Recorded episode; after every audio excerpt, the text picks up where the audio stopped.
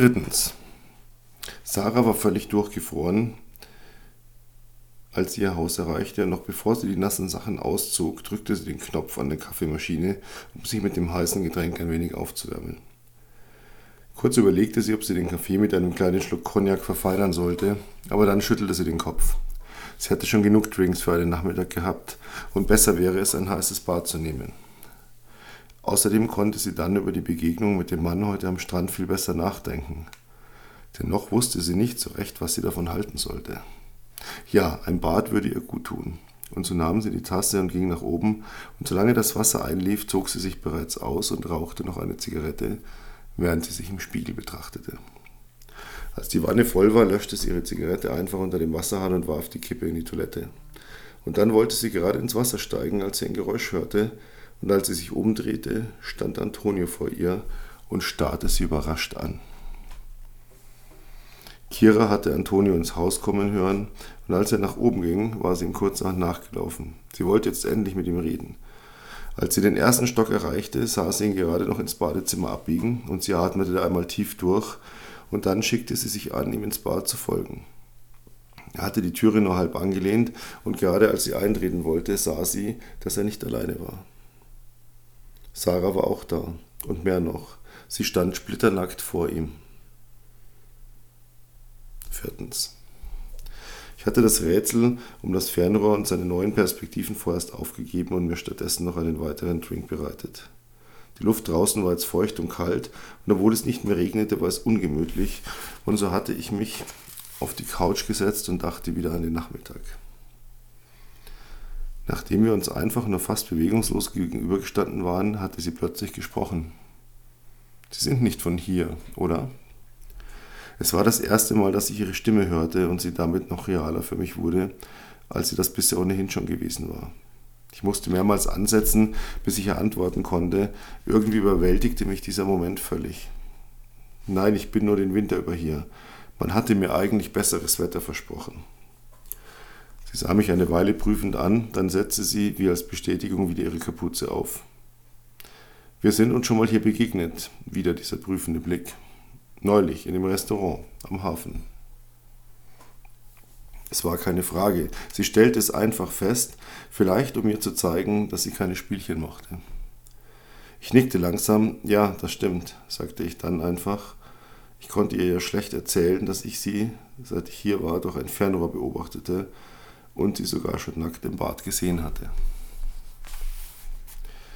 Der Regen nahm zu und plötzlich tobten erste Windböen ohne Vorwarnung über den verlassenen Strand, und eine riss ihre Staffelei um und das Bild landete im nassen Sand, und wieder hatte die Natur die Farben neu gemischt. Aber es schien ihr nichts auszumachen. Sie sah eine Weile auf das nun komplett durchweichte Stück Leinwand und dann zuckte sie mit den Schultern. Nun, das war es also für heute mit dem Malen. Ich wusste nicht, was ich darauf sagen sollte, und der kalte Wind und der Regen krochen langsam unter meine Kleidung, und so gerne hätte ich mich mit ihr angeregt unterhalten. Aber ständig schoben sich die Bilder dazwischen, die vielen Male, die ich sie schon gesehen hatte. Und das machte mich so befangen, dass ich ihr nur ein Lächeln andeutete. Und als ich gerade überlegte, wie ich aus dieser Nummer am schnellsten wieder herauskommen könnte, sah sie mich wieder mit diesem Blick an und dann fragte sie, ich wohne gleich hier, in dem Haus. Dabei deutete sie mit einem kurzen Nicken auf das weiße Strandhaus, das ich auch schon so gut kannte. Wenn Sie wollen, lade ich Sie auf einen Drink ein und nach einer kurzen Pause nur zum Aufwärmen gegen das Wetter. Fünftens. Kira lehnte schwer atmend an der Wand neben der Türe und biss sich auf die Hand, um nicht völlig durchzudrehen. Sie konnte nicht fassen, dass Antonio so schnell wieder bei Sarah gelandet war, nach dem, was sie beide heute erlebt hatten. Dieser Kuss von ihm war so echt gewesen, so ehrlich, da war sie ganz sicher. Wie konnte er nur so sein? Ihr Herz schlug so heftig, dass sie einen Pulsschlag in den Ohren wie rhythmische Trommeln wahrnahm. Und zuerst hörte sie gar nichts mehr und dann drangen plötzlich die ersten Gesprächsfetzen zu ihr durch. Entschuldige, ich äh, hatte nicht gewusst, dass du zurück bist. Ich sollte nach dem Wasser sehen. Schon gut, Antonio, schon gut. Dann komme ich später noch einmal wieder. Kira hatte sich Millimeter um Millimeter wieder an die offene Türe herangearbeitet. Zu ihrem Erstaunen sah sie, dass sich Sarah einen Bademantel übergezogen hatte. Antonio hatte sich nach seinem letzten Satz schon halb zur Türe gewandt, als Sarah ihn zurückrief. Antonio, warte kurz, einen kleinen Moment, okay? Ja, dabei hielt er den Blick gesenkt. Ich weiß, dass es mich eigentlich nichts angeht, aber du und Kira, wie lange wollt ihr euch noch aus dem Weg gehen? Es ist so offensichtlich, was ihr füreinander empfindet. Antonio hatte den Kopf ruckartig gehoben. Was, äh, was meinst du? Ach komm, ein Blinder kann sehen, wie verliebt ihr beide seid. Sie lächelte dabei, aber Antonio verstand den Satz falsch. Bist du deswegen sauer auf mich? Es klang kleinlaut und ein wenig erschrocken. Wieder lächelte Sarah. Sauer? Aber nein, im Gegenteil. Kira ist ein gutes Mädchen. Sie ist eine von diesen Frauen, nach denen du ein ganzes Leben lang suchst. Und du solltest nicht zu lange warten, ihr endlich zu zeigen, was du für sie empfindest, bevor es zu spät ist. Eine Weile standen die beiden sich schweigend gegenüber, dann schluckte Antonio schwer, bis er herausbrachte, wir, wir haben uns heute Morgen geküsst zum ersten Mal. Antonio, das ist wundervoll. Gib dir Mühe, ja? Versau es nicht. Sie ist es absolut wert. Wieder schwiegen beide eine Weile, dann flüsterte er fast. Wirst du ihr das von uns erzählen? Kira hielt den Atem an. Die Begegnung zwischen den beiden hatte eine für sie so unerwartete Wendung genommen. Ihre Gedanken rasten und sie versuchte ganz flach zu atmen. Ich werde ihr gar nichts erzählen. Du verstehst mich bitte nicht falsch, aber das zwischen uns hatte keine wirkliche Bedeutung. Aber ich glaube, sie ahnt etwas. Du musst es für dich entscheiden, ob du es ihr erzählst. Aber zuerst solltet ihr endlich über euch sprechen. Danke, Sarah, ich danke dir. Ach was, sie wedelte mit der Hand. Übrigens, sie hat heute Abend frei. Vielleicht sollst du dir auch frei nehmen und ihr geht etwas essen. Oder auf einen Drink. Wieder wedelte sie mit der Hand. Und jetzt raus aus meinem Bad, ich will endlich in die Wanne. Dabei grinste sie ihn an und Antonio machte sich verwirrt und erleichtert auf den Weg. Kira war bei den letzten Worten schnell in das gegenüberliegende Zimmer geschlüpft. Erst als sie an den Geräuschen aus dem Bad sicher hörte, dass Sarah nun in der Wanne lag und Antonio auch nicht mehr zu sehen war, schlich sie leise wieder nach unten. Und auf ihren Lippen spielte ein Lächeln, das von dem glücklichen Gefühl rührte, das sie völlig durchströmte. Sechstens. Sarah lag in der Wanne und genoss die Wärme des Wassers.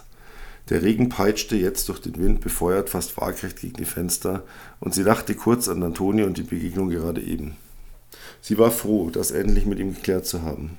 Und er und Kira waren so perfekt füreinander geschaffen, dass ihr ganz warm ums Herz wurde. Eine Weile ließ sie ihre Gedanken einfach treiben, und dann kam sie wieder auf den Mann vom Strand. Irgendetwas an ihm zog sie seltsam an, und wie schon bei ihrer ersten Begegnung hatte sie instinktiv gewusst, dass von ihm keinerlei Gefahr ausging. Jetzt aus der Nähe hatte er noch viel verlorener gewirkt als neulich, als sie nur aus der Ferne in dem Lokal gesehen hatte. Und dann hatte sie ihn spontan auf einen Trink eingeladen. Allerdings war sie nicht ganz aufrichtig gewesen, denn sie hatte ihn in dem Glauben gelassen, sie würden, würde ganz in dem Strandhaus wohnen. Und als er, ihr fielen plötzlich die Augen zu und sie kämpfte kurz gegen die Müdigkeit an, aber schließlich gab sie nach und schlief ein. Siebtens.